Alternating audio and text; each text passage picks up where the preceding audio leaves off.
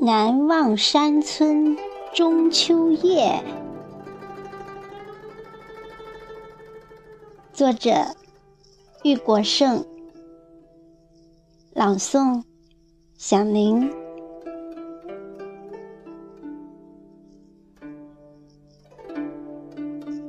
时光飞逝，炎夏过后就是金秋。眨眼又到了中秋赏月的时分。中秋节是中华民族的传统节日，关于这个节日有着许多古老的美丽传说，凝聚着人们美好的希冀愿望。在我的人生中，已度过六十多个中秋节。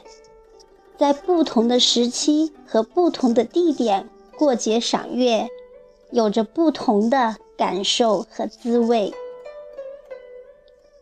少年时代正处在困难时期，眼巴巴地盼着中秋节的来临。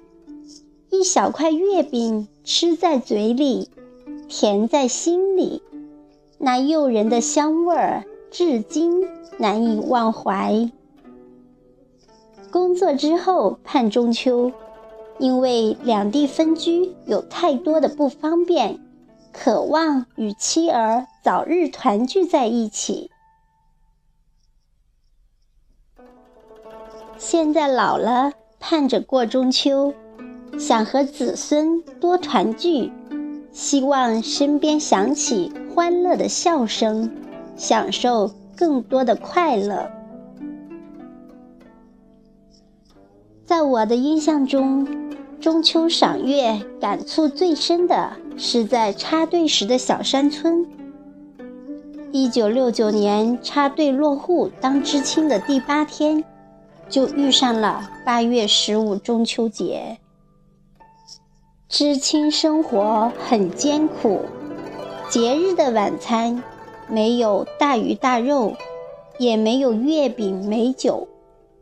草草的吃下简单的饭菜，大家就回屋休息。第一次离家过中秋，离开了父母的身边，离开了舒适的港湾，心中感到些许孤单和落寞。在昏暗的小油灯下，想到从此以后。就要在这交通不便的贫瘠地方长期生活，不知要耗去多少青春年华，心中不觉涌出无限的酸楚和无奈。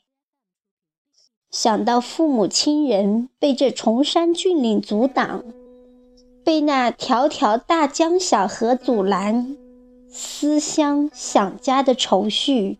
骤然爆发，眼泪不禁吧嗒吧嗒夺眶而出，捂在被窝里暗暗抽泣。辗转难眠，怕影响别人休息，我独自来到村头的小河旁。夜已深深，四下里一片寂静。偶尔传来一两声犬吠，只有秋虫的鸣声时断时续，间或响起猫头鹰渗人冷笑似的叫声。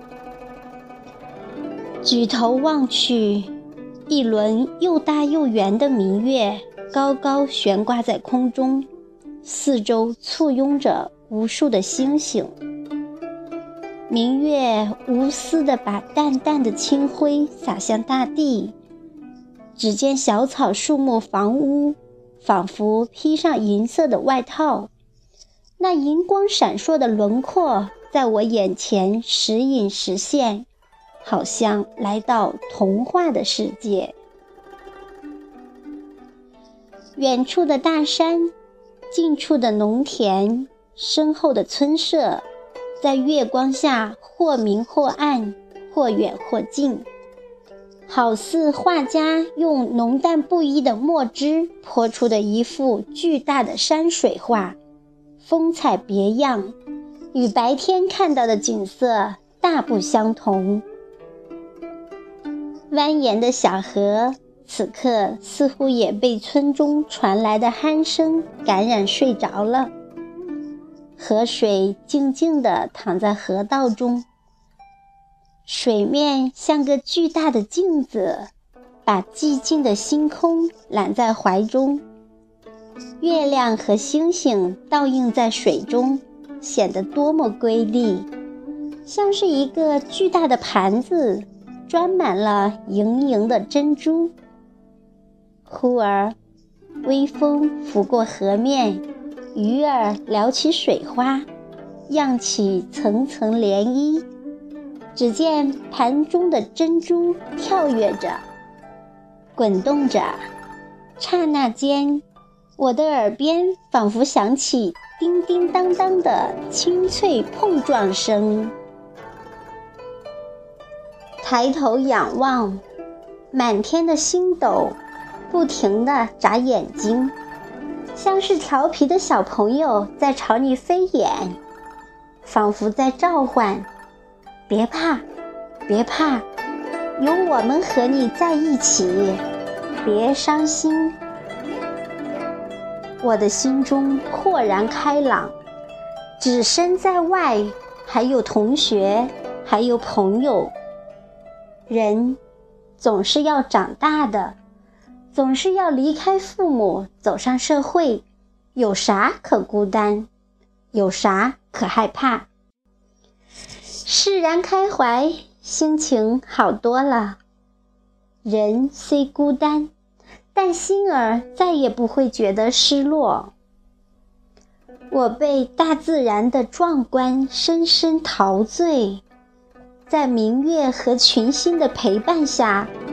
在这中秋之夜，浓浓的美景中，久久地坐在小河旁，欣赏着，沉思着，连露水打湿了薄薄的衣裳，也没有察觉。